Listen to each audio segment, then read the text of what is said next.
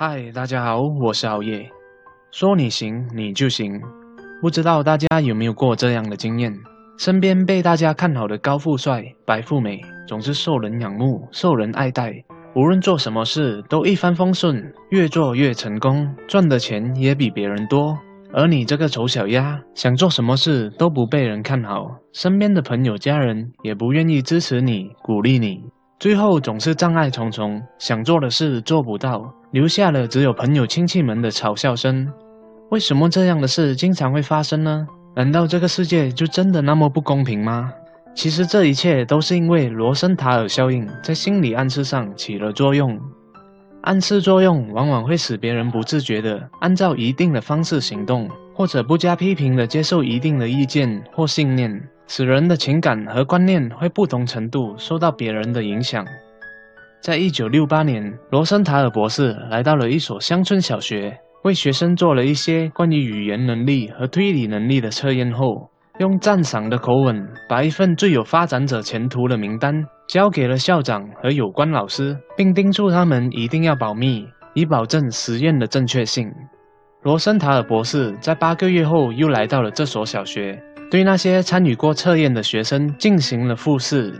结果奇迹出现了，名单上的学生成绩都有比较大的进步，而且性格开朗活泼，自信心比较强，更乐于与他人交往，各方面都表现得非常优秀。此时罗森塔尔才说出真话：名单上的学生并不是通过测验挑选出来的，而是随机挑选的。这只不过是罗森塔尔撒的一个权威性的谎言而已。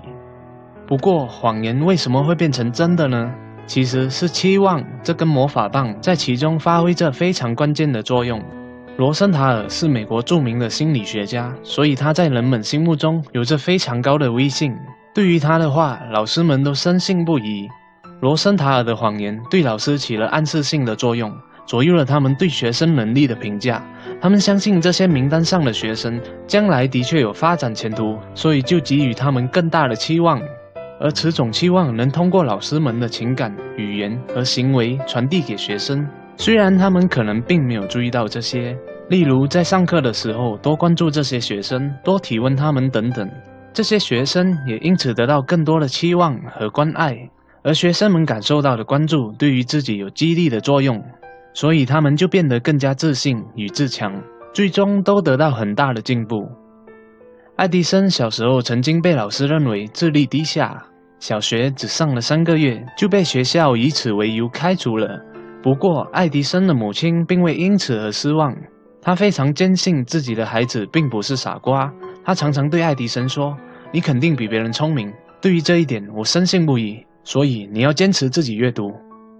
他还将家里的地下室给爱迪生做实验室，鼓励他去研究周围感兴趣的现象。爱迪生在得到母亲极大的鼓励之后，通过自己坚持不懈的努力，最终成为一个伟大的发明家。今天，在我们受惠于爱迪生的发明所带来的各种便利时，不仅仅要感谢爱迪生的勤奋和智慧，更要感谢他的母亲。正是他在不经意运用了罗森塔尔效应带来了神奇力量，从而造就了一个伟大的天才。很多人之所以笨蛋，是因为他们一直把自己当成笨蛋。或是他们身边的朋友、亲人们一直把他们当成笨蛋，这种自我心理暗示使他们深深的陷入一个自卑的泥潭，做什么事都做不好。就像好业一开始提到的例子一样，罗森塔尔效应告诉我们，对一个人传达积极的期望，会使他进步得更快，发展得更好；反之，向一个人传递消极的期望，则会使人自暴自弃，放弃努力。积极的心理暗示是一个人梦想成真的基石。期待、赞美和信任具有一个巨大的能量，它能够改变人的行为。当一个人获得另一个人，特别是身边有影响力的人的期待、赞美和信任时，他就会不自觉地接受这种影响和暗示，会感觉到自己获得社会巨大的资源，从而变得自信、自尊、自强。并从中获得一种积极向上的动力，尽力达到对方的期待，全力避免让对方失望。